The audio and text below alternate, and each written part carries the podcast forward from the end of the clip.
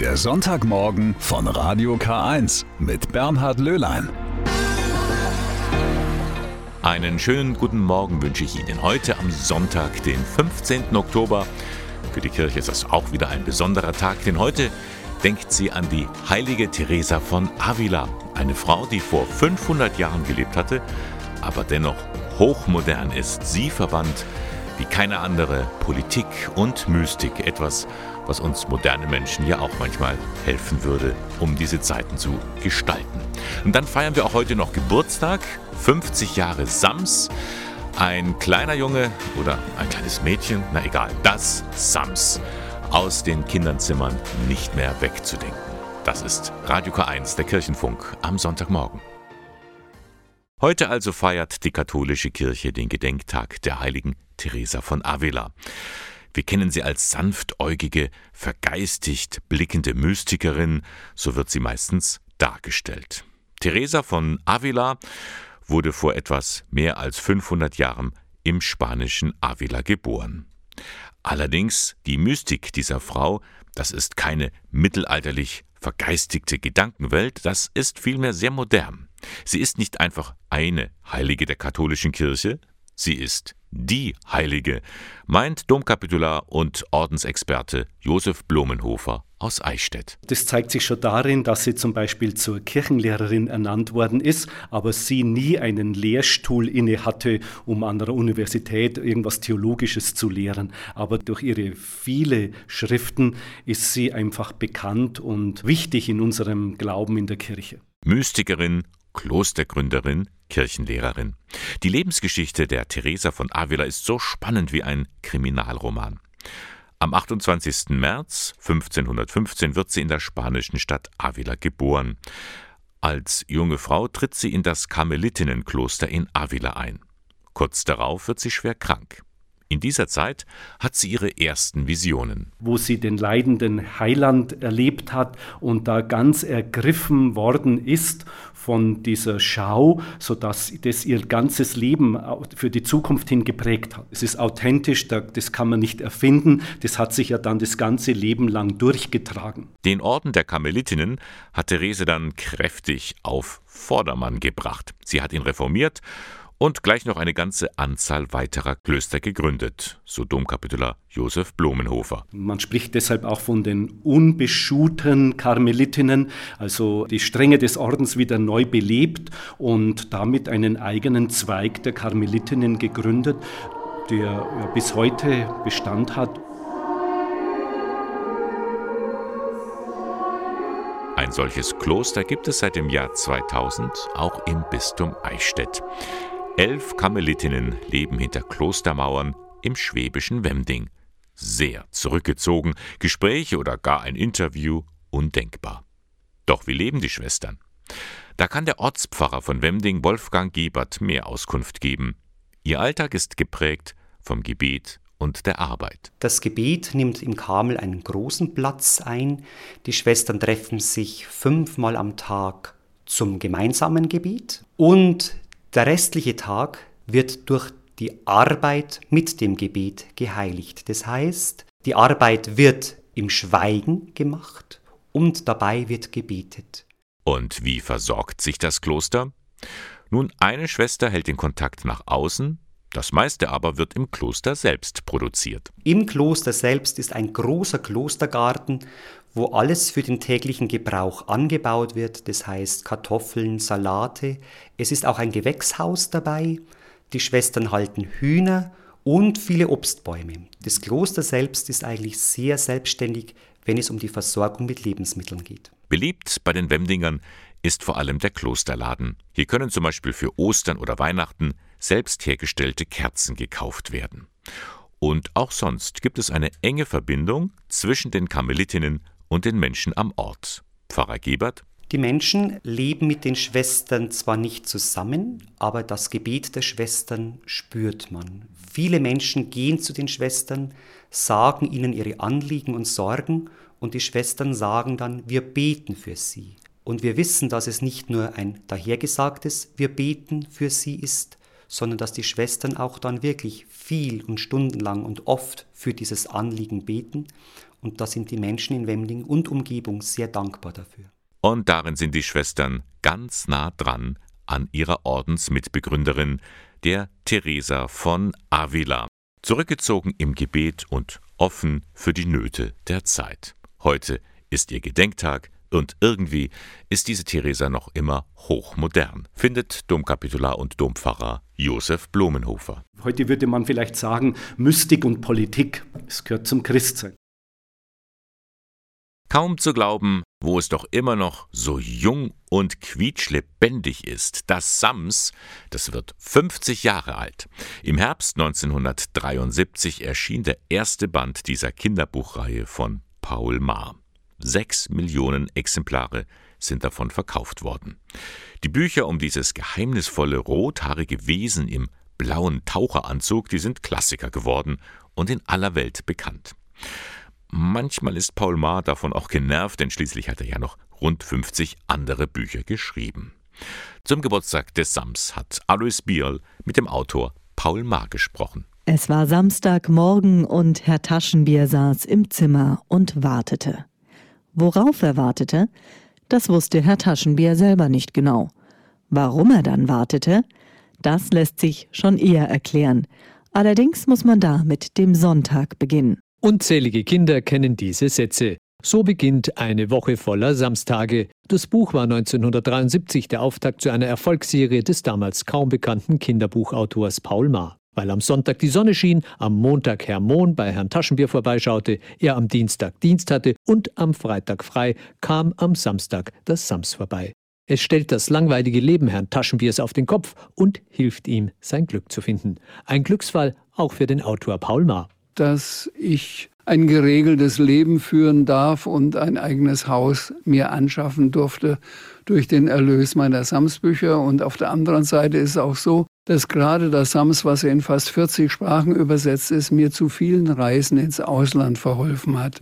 Ich lerne durch das Sams die Welt kennen. Ab und zu wünscht sich Paul Maar trotzdem einen etwas geringeren Bekanntheitsgrad für seine Sams-Geschichten und einen höheren für seine anderen Werke. Denn die lustige Figur im blauen Taucheranzug verfolgt ihn ständig. Wo man auch immer hinkommt, in eine Bibliothek, in eine Buchhandlung, in eine Schule, hier kommt der Sams-Autor.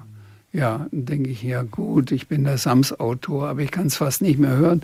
Ich habe doch auch noch andere. Ich will heute auch gar nicht Sams vorlesen, sondern Lippels Traum, eines meiner Lieblingsbücher. Nein, das können Sie nicht machen, das können Sie den Kindern nicht antun. Die haben sich so auf das Sams gefreut, also muss ich doch wieder das Sams vorlesen. Aber auch wenn sich die Beziehung zwischen Paul Maar und seinem Sams in 50 Jahren etwas abgenutzt hat, im Grunde liebt er es doch sehr. Denn es verkörpert etwas, was der Schriftsteller immer in sich gespürt hat. So richtig ausleben konnte er es aber nur über die von ihm geschaffene Figur. Im Sams steckt viel vom Paul Maar.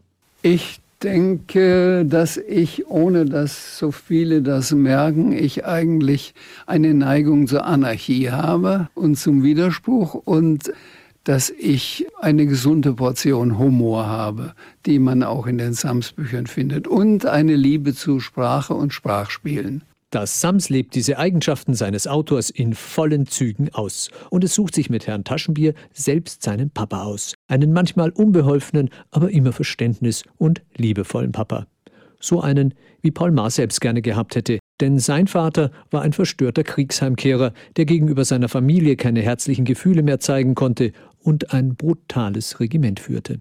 Schlimm war seine Unnahbarkeit und sein Hang dazu, sehr schnell zu strafen. Und die, ich will nicht sagen eisige, aber doch die kalte Atmosphäre, die er verbreitet hat.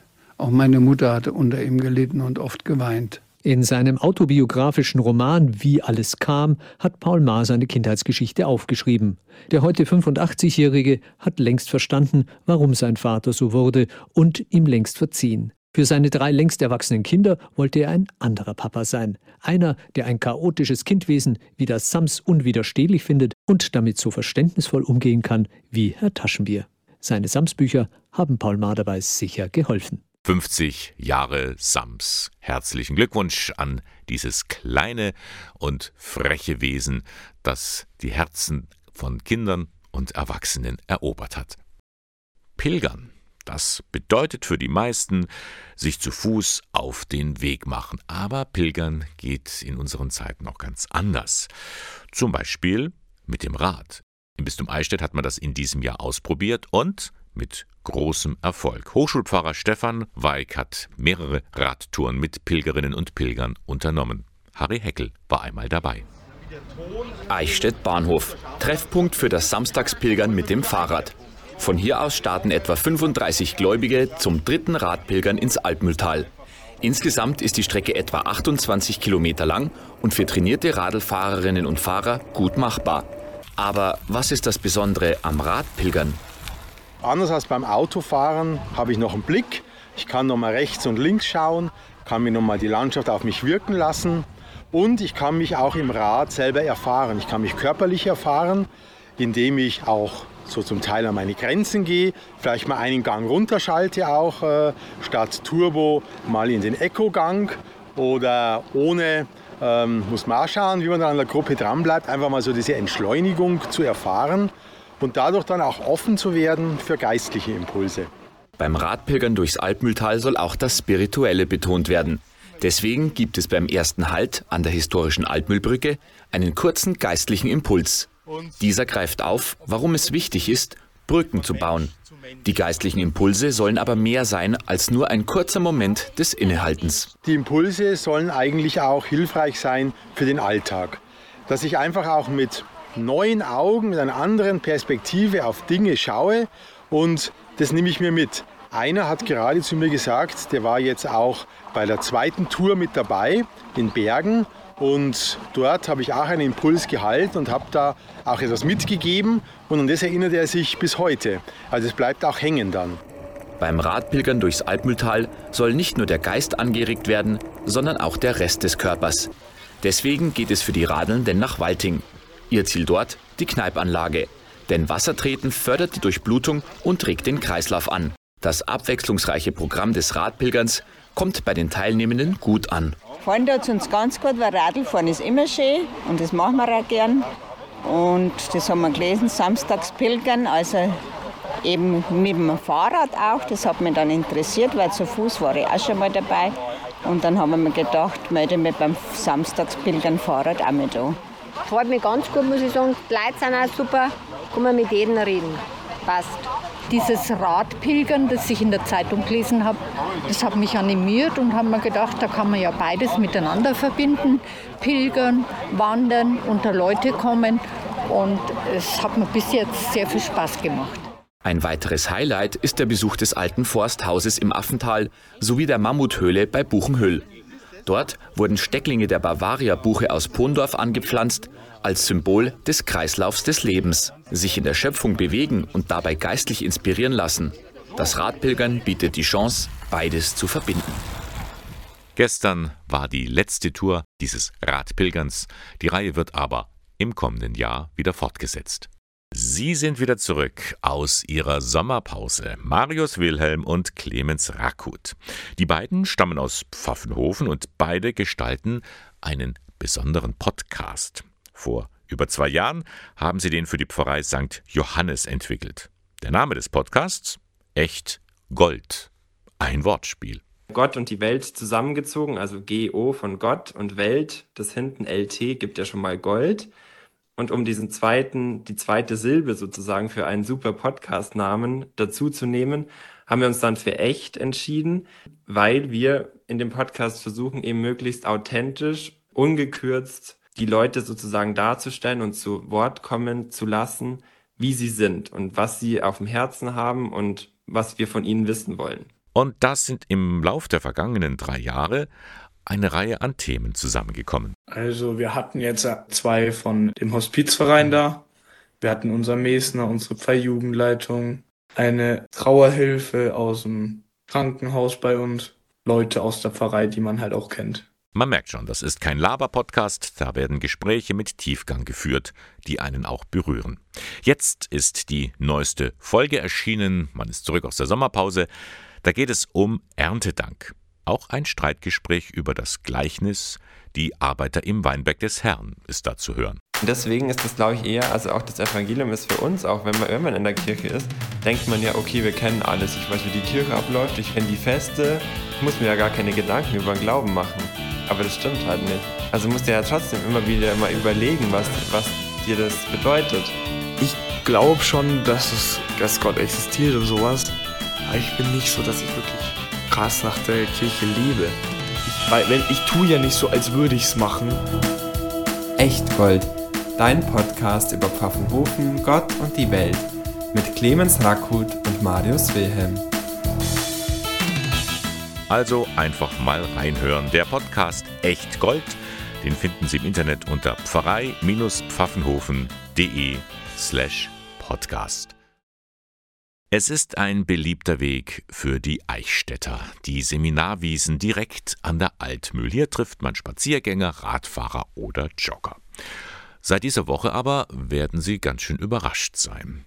Denn an dem Bauzaun direkt neben der Mensa, da hängen 19 großformatige Bilder. Das sind Werke von internationalen Künstlerinnen und Künstlern. Sie alle haben eine jüdische, christliche oder muslimische Sozialisation erfahren. Das heißt, sie haben eine tiefe Verbindung zu ihrer jeweiligen Religion. Abrahams Sprösslinge heißt der Titel der Ausstellung, die unter freiem Himmel noch einige Zeit zu sehen sein wird. Kurator ist der ehemalige Leiter der Kunsthalle Tirol, Hubert Salten, und einer der Künstler ist der Bischof der Diözese Innsbruck, Hermann Glättler. Beide habe ich am Bauzaun vor der Mensa getroffen. Herr Salden, das ist sehr überraschend, dass man hier jetzt so etwas findet und entdeckt. Ich kann mir vorstellen, das ist auch Ihre Absicht, dass man auf diese Ausstellung so unvermittelt stößt. Es war eine Möglichkeit, 19 Bauzäune zu bespielen. Und die Kunst kann überall, wie das Samen einer Wildpflanze, kann Kunst überall sich niederlassen, wachsen und gedeihen und für ein halbes Jahr den Passanten und denen, die kommen, etwas mitteilen und sie miteinander ins Gespräch bringen, damit sie das, was sie sehen, miteinander austauschen, besprechen. Abrahams Sprösslinge heißt die Ausstellung, großformatige Bilder, Installationen. Was ist das Verbindende dieser Ausstellung? Dass die Künstlerinnen und Künstler aus allen drei Religionen zu gleichen Teilen eingeladen, über das Konzept von Abraham Sprössling von mir informiert und mit ihnen besprochen wurde. Und ein Vorschlag meinerseits dann entweder vom Künstler, der Künstlerin angenommen oder mit einem anderen Vorschlag vervollständigt wurde. Die Sprösslinge von Abraham, das ist ganz klar, das sind Juden, Moslems und Christen. Das sind die großen drei Weltreligionen, die es aber schwer haben, miteinander zurechtzukommen, zumindest im Heiligen Land. Das ist ein Unterschied, ob man jetzt sich im Rahmen dieses Interviews über politische Inanspruchnahme von Religion unterhält oder über Kunst, weil die Kunst ist von Abraham her gedacht und nicht zur Moderation gegenwärtiger Diskurse. Dann schauen wir uns doch mal einige der Werke an. Herr Bischof, Sie haben sich als Künstler daran beteiligt mit Teppichen, die Sie auf den Bauzaun gehängt haben, die aber alle ein Loch haben. Künstler nach der Intention zu befragen, ist immer sehr schwierig, aber ich versuche es trotzdem. Was war Ihre Absicht mit diesem Objekt? Diese speziell bearbeiteten Teppiche sind, kann man sagen, auch Rhythmusgeber für, dieses gesamte, für die gesamte Serie hier, weil sie immer unterbrechen. Sie hängen zusammen mit allem, was wir heute an Repräsentation mit Teppichen verbinden, ob vom bürgerlichen Wohnzimmer bis hin zu den heiligen Räumen, wo die Teppiche wesentliche Rolle spielen, eben auch in der Moschee. Da hier hergehängt und bearbeitet, geschnitten, aufgeschnitten, verletzt, wenn man so will, geben sie schon einen sehr starken, schönen Rhythmus. Es kann ein Durchblick sein, es kann aber, wie Sie auch gesagt haben, eine Verletzung sein, also das Unfertige. Sie als Bischof gefragt, sehen Sie das Zusammenspiel der drei Weltreligionen auch als unfertig an? Ist da noch Luft nach oben? Das ist immer ein, man sagen, ein familiäres und zugleich ein äh, streitbares Verhältnis dieser drei Religionen.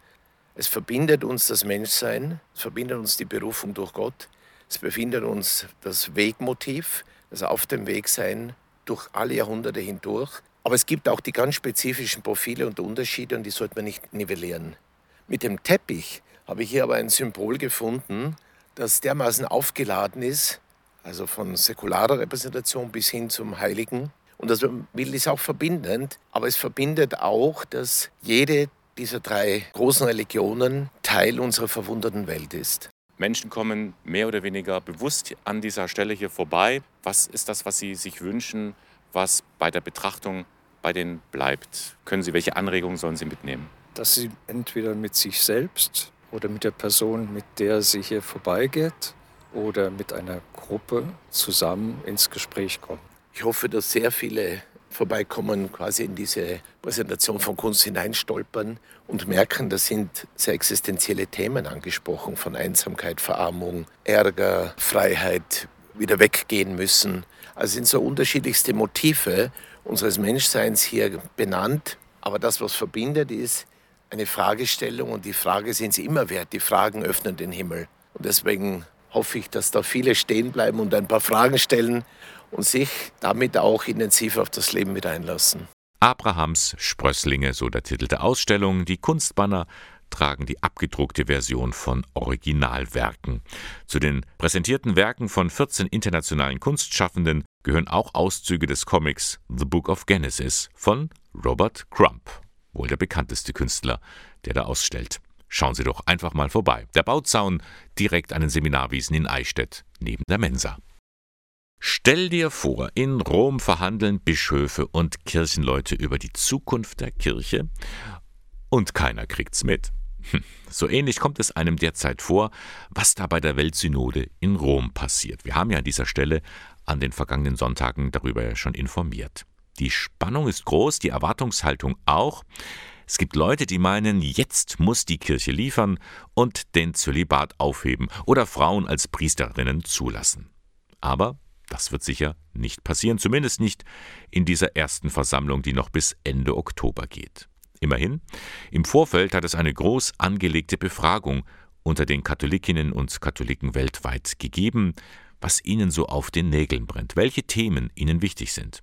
Und da sind auch die Anregungen des synodalen Wegs in Deutschland mit eingeflossen, sagt der Eichstätter Bischof Gregor Maria Hanke. Das war ja von vornherein auch gesetzt, dass der deutsche synodale Weg seine Themen weiterleitet nach Rom, auch wenn zwischendurch in Deutschland äh, so der Eindruck entstanden ist, man könne in Deutschland mehr oder weniger alles selber klären und lösen. Also den Eindruck hatte ich schon mitunter, dass da atmosphärisch diese Haltung gegeben war, die, wie ich meine, nur zu Enttäuschungen führen kann, denn viele der Themen, die sind nicht in Deutschland letztentscheidbar. Ja, das ist weltkirchliches Thema. Das war offensichtlich nicht immer ganz so bewusst. Der Eichstätter Bischof nimmt nicht an diesem großen Kirchentreffen in Rom teil. Auch er muss sich seine Informationen holen, wie jeder andere auch. Also ich muss auch über die Medien gehen, um zu gucken, was läuft gerade. Allerdings war es dem Papst ja ein großes Anliegen, dass die Synode in einem geschützten Raum tagt. Also dass die, auf der einen Seite die offene Rede möglich ist und andererseits nicht alles gleich dann von den Medien verbreitet wird und analysiert wird. Also kein direkter Draht zu seinen Bischofskollegen aus Deutschland. Trotzdem hat Hanke natürlich so seine Hoffnungen und Erwartungen an die Weltsynode. Ich kann mir vorstellen, dass diese Weltsynode auch uns in Deutschland doch einen größeren Horizont aufweist, dahingehend, dass wir nicht der Nabel der Kirche sind. Den Eindruck hat man manchmal, wir uns sehr, sehr wichtig nehmen. Und da hoffe ich auch darauf, dass wir das erkennen, dass wir in eine große Weggemeinschaft eingebettet sind, dass wir auch die Schwestern und Brüder in Asien, in Afrika, in Amerika, in Australien, dass wir die Schwestern und Brüder so als Weggefährtinnen und Weggefährten haben und jetzt nicht unbedingt immer unser eigenes Ding machen sollten sagt Bischof Gregor Maria Hanke. Er verfolgt die Weltsynode in Rom, genauso wie wir alle, meist über die Medien. Diese Synode geht noch wenige Wochen. Ende Oktober wird es dann ein Abschlusspapier geben. Und dann sehen wir weiter.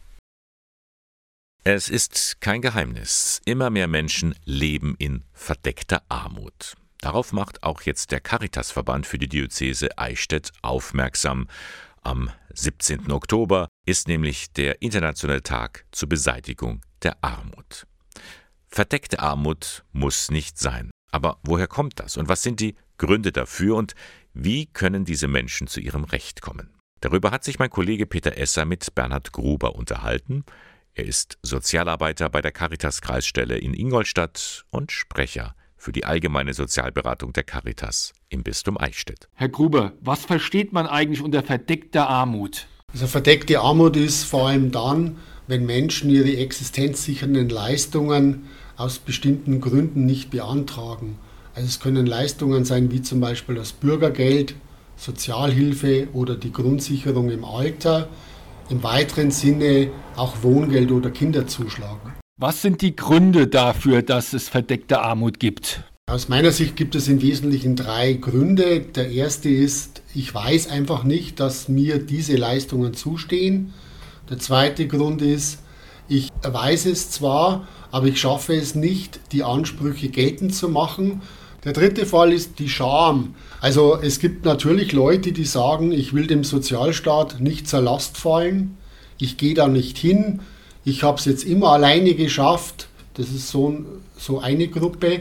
Eine zweite Gruppe, die aber geringer wird, ist auch eine Gruppe vor allem von älteren Menschen, die halt immer noch meinen, dass wenn sie Grundsicherung im Alter beantragen, dann die Kinder bezahlen müssen. Dem ist aber schon seit vielen Jahren nicht mehr so, weil es hier eine Grenze des zu versteuernden Einkommens von 100.000 Euro gibt und da fällt fast jeder drunter. Hat verdeckte Armut nach Ihrer Erfahrung in der Beratung zugenommen? Aus meiner Sicht hat sie schon zugenommen, weil das ganze soziale System immer komplexer wird und die Leute einfach nicht mehr durchblicken.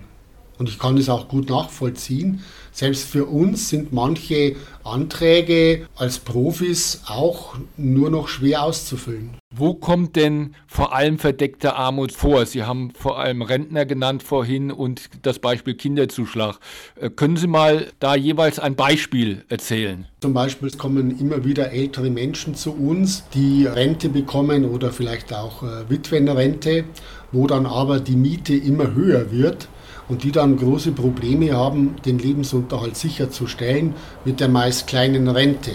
Diese Menschen haben oft einen Anspruch auf Grundsicherung. Wir schauen dann auch und motivieren diese Menschen, dass diese Ansprüche dann auch wahrgenommen werden. Und wenn sie das alleine nicht schaffen, helfen wir ihnen natürlich auch dabei. Aber ohne ihre Hilfe wissen die Leute das oft nicht. Das Nichtwissen ist schon verbreitet, aber aus meiner Sicht ist der Punkt, die Ansprüche nicht geltend machen können, das kommt häufiger vor. Das war jetzt ein Beispiel für Rentner. Können Sie ein Beispiel für Kinderzuschlag nennen? Ja, beim Kinderzuschlag ist so, das ist eine wirklich sehr komplexe Sozialleistung, von der einfach viele es gar nicht wissen. Schlichtweg. Und da ist unsere Aufgabe natürlich darüber zu beraten, darüber zu informieren. Das heißt, Ihr Appell ist an Menschen, die mit ihrem Geld nicht zurechtkommen oder bei denen es einfach nicht reicht, eine allgemeine Sozialberatung aufzusuchen. Genau, das ist unser Kerngebiet dieser Basisstelle Allgemeine Sozialberatung, die es ja an allen sieben Kreisstellen in der Diözese Eichstätt gibt. Jeder kann sich an uns wenden. Wir in Ingolstadt haben auch von 11 bis 12 Uhr offene Beratung. Also in dieser Zeit ist auch kein Termin notwendig. Aber da die meisten Sachen sehr komplex sind, empfiehlt sich schon eine Terminabsprache. Soweit Bernhard Gruber von der Caritas Kreisstelle Ingolstadt. Weitere gibt es ja auch in Eichstätt, Herrieden, Neumarkt und Nürnberg-Langwasser sowie Roth und Weißenburg. Informationen darüber finden Sie im Internet unter www.caritas-kreisstellen.de. Ich finde ja, es ist eine ganz tolle Sache, was die Malteser da machen, mit dem Herzenswunschwagen. Da werden Träume und Wünsche von Menschen, die schon sehr betagt sind oder sehr krank, noch einmal erfüllt. Begleitet werden die Menschen von Maltesern, die als Sanitäter im Haupt- oder Ehrenamt tätig sind. Und das machen die Ehrenamtlichen tatsächlich in ihrer Freizeit. Bei den Maltesern der Diözese Eichstätt koordiniert das Ferdinand Eisenhardt aus Ingolstadt und er ist jetzt hier bei mir zu Gast. Herr Eisenhardt, können Sie uns erst noch mal erklären, welche Menschen können denn diesen Herzenswunschwagen bei Ihnen anfordern? Es geht eben darum, einfach um Menschen, die schwer erkrankt sind und in palliativmedizinischer Behandlung sind. Das heißt, wo die Krankheit schwer oder nicht mehr heilbar ist, denen eben nochmal eine Möglichkeit zu geben, ein paar schöne Stunden zu verbringen, nochmal Spaß zu haben und, sage ich mal, einfach ihr Schicksal zu vergessen. Und wie groß ist jetzt dann Ihr Einsatzgebiet? Also wer kann sich an Sie wenden? Also wir sind eigentlich für die ganze Diözese Eichstätt zuständig. Das heißt, unsere meisten Fahrten sind eigentlich so im Raum Eichstätt und Ingolstadt, aber sonst sind wir auch in Richtung Norden bis Nürnberg unterwegs und Richtung Süden, Südosten sind dann die nächsten Kollegen aus Schobenhausen. Ja, und dann geht's auch los. Bis wohin fahren Sie eigentlich? Gibt es da irgendwelche Grenzen? Für unsere Fahrten sind wir eigentlich überall unterwegs. Also wir bekommen Anfragen sogar bis Italien oder wir waren noch schon in Polen vor zwei Jahren und haben da eben eine Dame nochmal die Möglichkeit gegeben, in ihre Heimat zu fahren aber es sind teilweise auch die kleinen Dinge, also zum Beispiel nochmal an der Hochzeit der Enkelin teilzunehmen, dann auch die kurzen Strecken, also wir sind für alle Wünsche offen. Schauen wir mal auf unsere Region hier. Wie oft ist denn der Herzenswunschwagen denn so unterwegs? Unser Standort ist im Jahr so circa 15 Mal im Einsatz. Mhm, ja. Und können Sie uns einmal die letzte Fahrt beschreiben? Wohin ging die? Was ist da passiert? Bei der letzten Fahrt war es eben eine Dame, die nochmal ihren Geburtstag feiern wollte. Die wollte nochmal verschiedene Leute, die sie die letzten Jahre begleitet haben, denen nochmal eine Freude machen. Und bei ihr war es eben so, dass sie nicht mehr wirklich mobil ist und deswegen eigentlich liegen musste und dann auf unsere mobile Trage, sage ich mal, da angewiesen war. Also es war auch eher ein kleinerer Wunsch, aber trotzdem hat man dadurch unfassbar viel Freude bereitet. Und Sie, Herr Eisenhardt, waren Sie auch schon mit dabei und wie oft? Ich war selbst fünfmal schon dabei und es ist, muss man sagen, immer wieder einfach ein tolles Erlebnis, weil diese Dankbarkeit, die man bekommt, das ist einfach ein unbeschreibliches Gefühl und es ist auch einfach schön, den Leuten zu helfen und denen eben nochmal den Wunsch zu erfüllen. Und das ist einfach so eine positive Energie, die da irgendwie mitschwebt. Auch wenn das Ganze oft nicht so einen schönen Hintergrund hat, aber wir sind ja dafür da, um die Leute nochmal glücklich zu machen. Können Sie sich da an einen ganz besonderen Moment erinnern, der Ihnen vielleicht auch noch ein bisschen nahe gegangen ist? Also eigentlich bei jeder Fahrt. Ich erinnere mich bis jetzt an jede Fahrt zurück und auch an viele Momente da. Aber was schon sehr eindrucksvoll war, war eigentlich mit meine erste Fahrt, weil das der Vater von einem sehr guten Freund von mir war, den wir da begleitet haben und das bleibt schon in Erinnerung, ja. Ja, ich finde, es ist wirklich eine prima Sache, die Sie da machen und mit Ihren Kolleginnen und Kollegen, die ja dann auch ehrenamtlich die Menschen in dem Herzenswunschwagen begleiten. Ehrenamt, ist das Stichwort, können Sie nur empfehlen, oder? Ich sag's mal so, man hat davor einfach gewisse Hemmungen, weil natürlich der Tod einfach und schwere Krankheit bei uns einfach ein Tabuthema ist.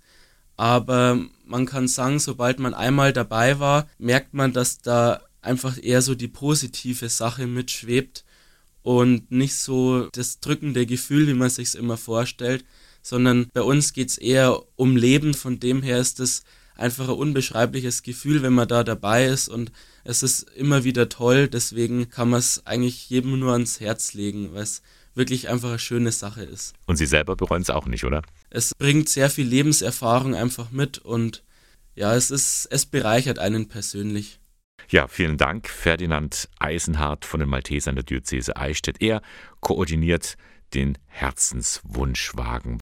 Wenn Sie sich als Ehrenamtlicher daran beteiligen möchten, eine Ausbildung machen oder selber jemanden kennen, der diesen Herzenswunschwagen vielleicht in Anspruch nehmen könnte, einfach ins Internet gehen unter malteser-eichstätt.de. Die Kriege in der Welt, in der Ukraine und jetzt auch in Israel, sie lassen niemanden kalt, erst recht nicht die Kinder. Mit dem Nachwuchs über den Krieg zu sprechen, ist nicht so einfach denn die Kinder sehen ständig die Bilder vom Krieg im Fernsehen.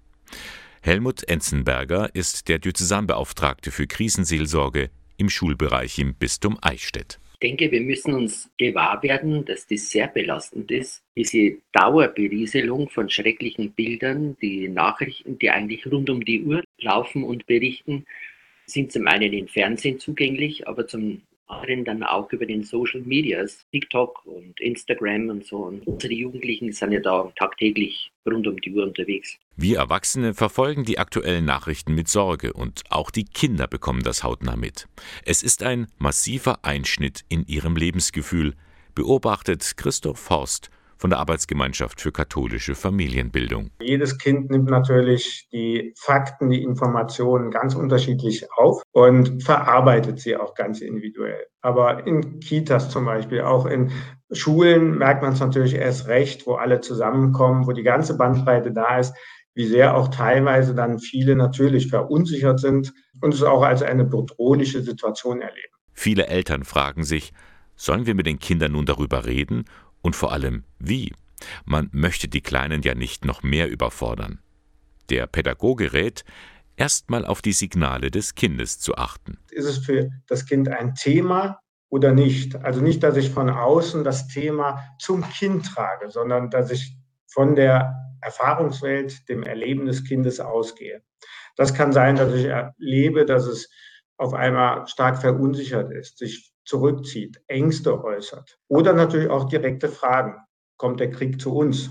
Dann ist es die Aufgabe der Eltern, ihr Kind zu begleiten in diese Welt, wie sie nun einmal ist. Dabei sollten die Eltern vermitteln, was ist ihnen wichtig, welche Werte spielen eine Rolle. Und dann merkt man auch, wie sehr man sich in der Familie unterstützen kann. Ein wichtiger Punkt, da das natürlich auch das Gefühl von Sicherheit bei den Kindern nochmal unterstützt. Ich lebe in einem sicheren, geborgenen Raum, was gerade in solchen Situationen, wo Ängste zu überwinden sind, nochmal ganz hilfreich und wichtig ist. Eltern sollten also besonders darauf achten, ob sich bei ihrem Kind etwas Auffälliges verändert.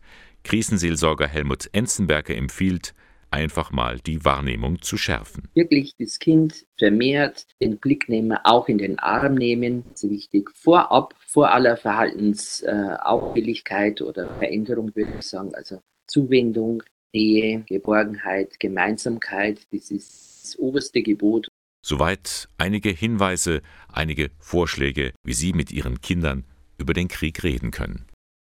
Es gibt so viele Fragen, die wir Menschen haben. Zum Beispiel, warum fällt ein Marmeladenbrot immer mit der Marmeladenseite auf den Boden? Wie heißen die harten Plastikenden an den Schnürsenkeln? Oder wie ist eigentlich unsere Welt entstanden? Wie war das damals mit dem Urknall? Okay, auf diese letzte Frage, da versucht der Münchner Astrophysiker Andreas Burkhardt eine Antwort zu geben. Am kommenden Dienstag können Sie ihn hören bei einem Vortrag in Ingolstadt. Woher wissen wir, dass es den Urknall gab und war es denn überhaupt ein Knall? Darüber hatte ich mich mit Andreas Burkhardt bei seinem Besuch schon einmal unterhalten. Herr Burkhardt, wann hat denn alles begonnen mit dem Leben, mit den Galaxien, mit dem Universum? Also nach der modernen Kosmologie entstand das Universum vor 13,8 Milliarden Jahren im sogenannten Urknall. Das ist ja unvorstellbar lange her. Was ist da passiert? Also geknallt hat nichts, denn in einem Vakuum kann es nicht knallen. Man nimmt an, dass da ein Punkt aus ungeheurer Energiedichte entstanden ist, quasi aus dem Nichts heraus. Und dieser Energiepunkt hat sich dann ausgedehnt. Gleichzeitig mit dieser Energie ist auch der Raum und die Zeit entstanden. Da war nicht vorher Raum da und dann ist auf einmal irgendwo ein Punkt magisch entstanden, sondern Raum und Zeit sind mit dieser, mit dieser Energie gleichzeitig entstanden. Und äh, jetzt hat der Raum sich ausgedehnt, das heißt, er hat sich äh, vergrößert, ist mehr und mehr Raum hat sich entwickelt und dadurch hat sich das Universum ausgedehnt. Und dann hat sich die Energie verdünnt und damit ist die Temperatur runtergegangen, das Universum ist kälter und kühler geworden, bis es irgendwann mal sehr kalt und dunkel geworden ist. Diesen Urknall, den kann man ja tatsächlich heute noch sehen oder wahrnehmen. Ja, das ist das Faszinierende, wenn Sie einen alten Fernseher haben und den aufstellen, dann sehen Sie, wenn Sie ihn anschalten, so ein Britzeln am Schirm und das Britzeln entsteht dadurch, dass Licht dieses Urknalls, das ja das Universum nicht verlassen kann, auf die Antenne trifft und dann das Britzeln am Schirm erzeugt. Und damit macht Spaß, einfach mal sich vor dem britzelnden Fernseher zu setzen und ein Glas Bier zu trinken und den Urknall zu genießen. Das ist jetzt auch wirklich kein Witz. Nein, ist kein Witz, so ist es. Nun sind Sie Physiker, Sie beschäftigen sich damit, was unmittelbar nach dem Urknall passiert ist, mhm. in der Millisekunde danach. Aber ja, machen Sie sich Gedanken, was war vor dem Urknall, beziehungsweise warum gibt ja. es ihn überhaupt? Die Ausrede, die wir immer haben, ist, dass im Urknall neben dem Raum auch die Zeit entstanden ist. Raum und Zeit ist einfach eine Eigenschaft unseres Universums, muss es nicht immer geben. Und wenn die Zeit erst im Urknall entstanden ist, dann macht es keinen Sinn zu fragen, was war vor dem Urknall, denn da gab es ja noch nicht die Zeit. So wie Sie nicht fragen können, wo war meine Nase, äh, bevor ich entstanden bin, denn die gab es einfach noch nicht. Und das davor, die ist dann sinnlos. Aber das ist nur eine Idee. Es gibt andere Ideen, die sagen, das Universum ist immer wieder entstanden. Ist vergangen, ist neu entstanden. Aber das löst auch nicht die Frage, denn Sie können ja fragen, was war dann vor dem damaligen Universum? Und irgendwann kommt man immer zu demselben Problem. Wenn etwas beginnt und nicht ewig da und nicht immer da war, was war davor? Und Ihre Antwort? Ja, ich, ich finde die Idee, dass davor keine Zeit gab, dass Zeit eine Eigenschaft ist, die nicht fest existiert, also nicht irgendeine große Uhr, die immer schlägt. Man sieht es ja auch, wenn Sie sich Licht anschauen. Licht, für Licht vergeht keine Zeit. Je schneller man sich bewegt, umso weniger schnell vergeht die Zeit. Das ist etwas, was Sie dehnen können und verändern können. Und da kann die Zeit stillgestanden haben und kam erst in die Welt, quasi, hat erst angefangen zu ticken mit dem Urknall. Und davor gab es, war es zeitlos, das Universum. Wenn Sie mehr darüber wissen wollen, am Dienstag, 17. Oktober um 19.30 Uhr stellt Professor Andreas Burkhardt an der Volkshochschule in Ingolstadt die neuesten Erkenntnisse der modernen Astrophysik vor und diskutiert ihre Bedeutung für unser Weltbild. Der Eintritt kostet 5 Euro, Beginn ist um 19.30 Uhr in der Volkshochschule in Ingolstadt am kommenden Dienstag. Wir kommen zum Ende. Das war der Sonntagmorgen von Radio K1, der Kirchenfunk im Bistum Eichstätt. Drei Stunden lang Information gepaart mit viel Musik. Ganz zu Beginn habe ich Ihnen Teresa von Avila vorgestellt. Die Heilige des ausgehenden Mittelalters hat heute ihren Gedenktag. Und sie war eine Frau, die sehr stark vom Gebet lebte, aber auch offen für die Nöte der Zeit war. Irgendwie hochmodern, findet der Eichstätter Dompfarrer Josef Blumenhofer. Heute würde man vielleicht sagen, Mystik und Politik, es gehört zum Christsein. Die ganze katholische Welt blickt derzeit nach Rom, denn dort findet die Weltsynode statt. Es soll eine Haltungsänderung der katholischen Kirche geben. Der Eichstätter Bischof Gregor Maria Hanke ist ebenso wie viele anderen gespannt und hat natürlich auch so seine Hoffnungen und Erwartungen an diese Weltsynode. Ich kann mir vorstellen, dass diese Weltsynode auch uns in Deutschland doch einen größeren Horizont aufweist, dahingehend, dass wir nicht der Nabel der Kirche sind. Den Eindruck hat man manchmal, dass wir uns sehr, sehr wichtig nehmen. Und da hoffe ich auch darauf, dass wir das erkennen, dass wir in eine große Weggemeinschaft eingebettet sind, dass wir auch die Schwestern und Brüder in Asien, in Afrika, in Amerika, in Australien, dass wir die Schwestern und Brüder so als Weggefährtinnen und Weggefährten haben und äh, jetzt nicht unbedingt immer unser eigenes äh, Ding machen sollten. Am kommenden Samstag, da findet in der Ingolstädter Saturn Arena die IHK Jobfit statt, die Ausbildungsmesse in Ingolstadt. Und mit dabei, unter vielen, vielen Anbietern, auch das bischöfliche Ordinariat Eichstätt. Für Johann Rixner, er ist Ansprechpartner für die Ausbildungsplätze im Bistum, ist das eine gute Gelegenheit zu zeigen, Kirche kann mehr. Wir bieten äh, jungen Leuten die Möglichkeit, eine Ausbildung bei uns zu machen, in verschiedenen Ausbildungsberufen, hier bei uns im bischöflichen Ordinariat und als Plus dazu eben auch noch eine werteorientierte Ausbildung. Wir sind kirchlicher Arbeitgeber. Es gibt äh, soziale Gesichtspunkte bei uns hier im Unternehmen oder auch zum Beispiel ganz praktisch Angebote für einen Einkehrtag oder für Gottesdienste in der Dienstgemeinschaft. Und das spürt man einfach auch hier bei uns im Betriebsablauf und auch im Ablauf der Ausbildung. Am Samstag in der Saturn Arena in Ingolstadt die IHK Jobfit, die Ausbildungsmesse mit dabei, das Bistum Eichstätt. Und das war der Sonntagmorgen. Radio K1 finden Sie in Eichstätt in der Ludpoltstraße 2. Moderation und Redaktion der Sendung Bernhard Löhlein. Ich freue mich auf ein Wiederhören am kommenden Sonntag mit Ihnen. Bis dann, eine gute Woche.